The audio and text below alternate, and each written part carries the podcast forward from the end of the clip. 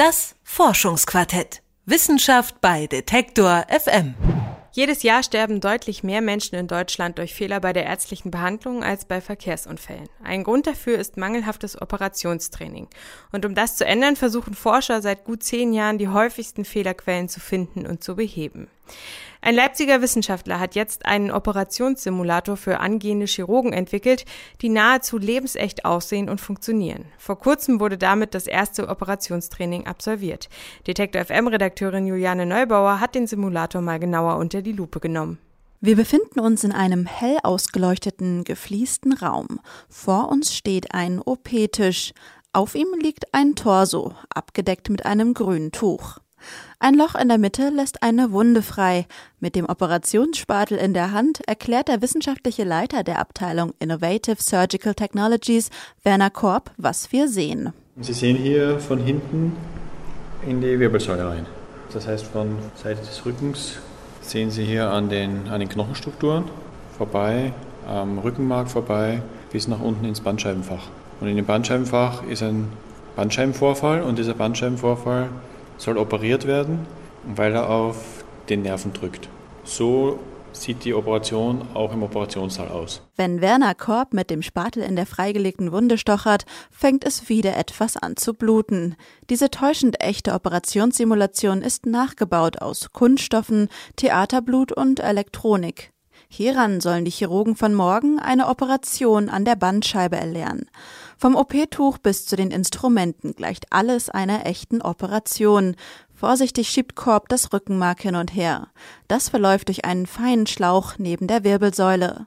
Wer ihn beim Training mit dem Skapell verletzt, kann gleich üben, wie der Schaden durch eine filigrane Naht behoben werden kann. Und das kann man zum Beispiel am Computer nur ganz, ganz schwer nachbilden. Auch die ganzen Blutungen das funktioniert am Computer nicht so ideal, die Blutungen nachzubilden wie bei uns mit dem Kunstblut. Bisher brauchte man für derartige Operationskurse Human- oder Tierpräparate. Logistisch und hygienisch sind die deutlich aufwendiger, erklärt Werner Korb. Zudem sei es auch ethisch fragwürdig. Das Training am Operationssimulator soll über die Operation an sich hinausgehen, erklärt Korb.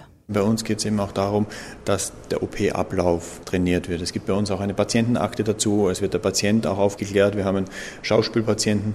Also bei uns geht es schon um eine Stufe weiter und sowas gibt es bisher mit Simulatoren noch nicht. Neben Werner Korb, der die technische Leitung innehat, betreut Schumana Hafes die Konzeption der Simulatoren als Ärztin. Sie sieht in den neu entwickelten realistischen Simulatoren mehr Potenzial als in den gängigen Computersimulatoren. Gerade für den Chirurgen, der sehr auf seinen Tastsinn angewiesen ist, ist das kein ordentliches haptisches Feedback. Das ist das Problem. Also man muss mit den Fingern fühlen, lernen und fühlen können. Ähm, wie weit gehe ich da? Wo sind die Grenzen? Wie fühlt sich eine krankhafte Struktur überhaupt an? Und das kann man mit dem heutigen Stand der Technik im, in der Computersimulation nicht. Auch wenn das erste Probetraining am Operationssimulator schon absolviert wurde, sind Werner Korb und sein wissenschaftliches Team noch längst nicht am Ziel. Die Bandscheibe ist erst der Anfang. Über die Rückmeldung der Probeteilnehmer wollen sie das Modell und ihr Training noch optimieren und schließlich in Serie produzieren. Der täuschend echte Torso soll vor allem bezahlbar sein. Unter 1000 Euro soll der Preis liegen. Nach der Bandscheibe soll ein Tumor im Rachenraum als Simulation in Serie gehen. Neben dem offenen Torso liegt bereits eine Büste mit weit geöffnetem Mund.